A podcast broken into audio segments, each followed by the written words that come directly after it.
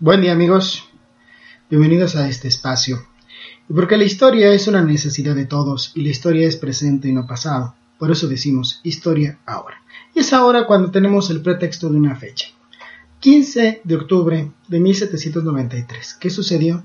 Eh, la reina María Antonieta de Austria eh, fue guillotinada en la ciudad de París, en el contexto de la muy convulsa y compleja Revolución Francesa. ¿Por qué esta fecha es relevante? ¿Por qué tendríamos que hablar de esto?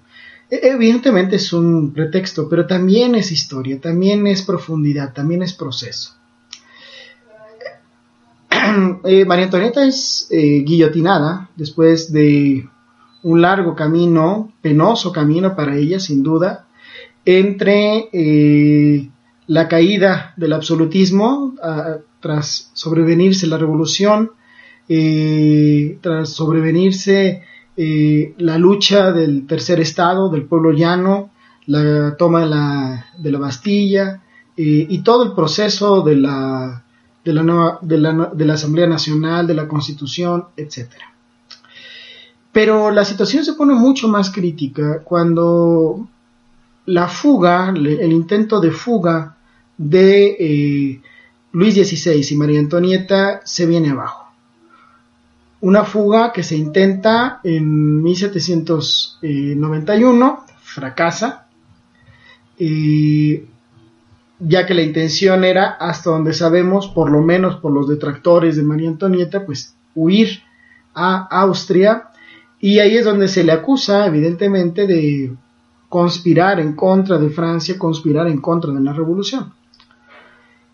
Mm, sin duda que María Antonieta aspiraba a restaurar el absolutismo, sin duda que aspiraba a derrocar a la revolución ya en, el poder, pero realmente nunca hizo una política precisa, eh, planificada para la contrarrevolución. Sin embargo, eh, así fue vista por los revolucionarios eh, y este intento de fuga fallido, pues es lo que la va a llevar a ella finalmente a ser guillotinada. Primero su marido, Luis XVI, eh, en 1792, y después ella, eh, repito, en un penoso camino de encarcelamiento, de, interrogatorios, de enjuiciamiento, de ser aislada de sus hijos, bueno, finalmente es guillotinada. Y al final va a quedar como el sello eh, de la revolución en contra del, del absolutismo, pero también el sello eh, de la revolución en contra de la, de la inmoralidad de la clase aristocrática y también de la presencia de potencias extranjeras en la Francia revolucionaria. No en balde, como parte de todo el proceso de la revolución en este momento, pues cuando es guillotinada María Antonieta, eh, se declara la guerra de Francia en contra de Austria, que es finalmente una de las principales promotoras para poder después derrocar o destrozar la revolución eh, a partir de las coaliciones de las potencias, en donde también va a participar de manera eh, entusiasta Inglaterra. Pero más allá, pues, del momento histórico, más allá del hecho, ¿qué es, lo ¿qué es lo relevante? ¿Por qué llegamos a momentos trágicos, momentos tan fuertes como eh, la muerte la eh, de, en este caso, de María Antonieta. Tenemos que entender que las revoluciones son resultados sociales. Las sociedades demandan cambios permanentemente, constantemente, y mucho más las sociedades modernas, las ya impulsadas por la industrialización, las ya impulsadas por nuevos procesos educativos, donde priva el pensamiento racional, las impulsadas por cambios urbanísticos, comerciales, esas sociedades modernas van a ser mucho más demandantes de cambios constantes, de distinto tipo, cambios económicos, cambios sociales, cambios políticos e incluso cambios culturales. Son sociedades que se tienen que recrear constantemente y que son sociedades, por su construcción eh, productiva, por su construcción social y política, son sociedades también en constante conflicto.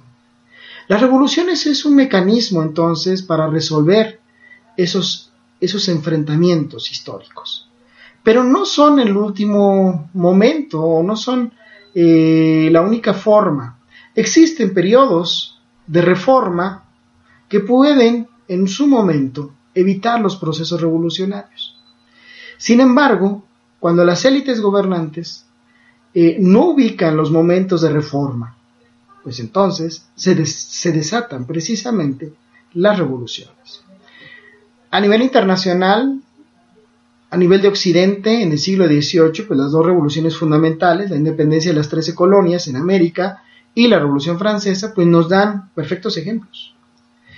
Eh, las trece colonias habían sufrido bastante las consecuencias económicas, las consecuencias sociales de las leyes inglesas que les implicaban más impuestos, que les implicaban limitaciones al comercio, que les implicaban gastos importantes, e incluso para subvencionar la presencia del ejército británico en las trece colonias. Con lo cual, la autonomía política económica con la que habían surgido y crecido las trece colonias, pues se venía abajo.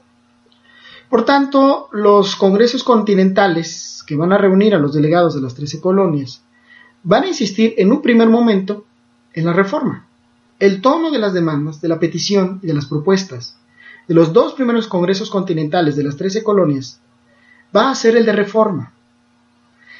Eh, eh, reclaman que se echen para atrás las leyes inglesas, pero no, no están en contra de seguir siendo parte del imperio británico. Incluso, e incluso aluden a la figura del rey como el que resuelva al final del día los problemas. Sin embargo, la monarquía británica, el parlamento, no entienden eh, en qué momento están, no entienden a qué nivel de desarrollo político y de inconformidad política habían llegado las trece colonias. Entonces, al sostenerse en su postura sobre sus leyes y sobre su autoridad, las trece colonias al final, en el, 13, en el tercer Congreso Continental, pues deciden la declaración de independencia y sobreviene la el enfrentamiento ya violento entre británicos y entre los eh, habitantes de las trece colonias. Y estalla pues la dinámica revolucionaria. En el caso de Francia es igual. La reunión de los tres estados a la que convoca Luis XVI es un momento precisamente en el que se hubiera esperado o se podría haber esperado eh, una mejor actitud política por parte del absolutismo francés para escuchar a su sociedad y en ese sentido resolver, entender fundamentalmente al tercer estado, al pueblo llano, y que es el que había sufrido fundamentalmente las consecuencias de pérdidas de cosechas, de aumentos de impuestos, eh, por lo cual los comercios de unos, los salarios de otros, pues se habían venido abajo. Pero otra vez, de nueva cuenta, las clases gobernantes, los grupos gobernantes, en este caso en Francia, no atienden esta demanda.